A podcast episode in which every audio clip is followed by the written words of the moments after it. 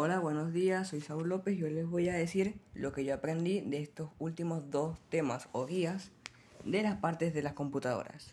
Lo que yo aprendí es que principalmente se dividen entre dos partes, software y hardware. Software son los programas que hay dentro de una computadora que podemos encontrar y podemos encontrar fácilmente, que son Paint, Word o Google Chrome.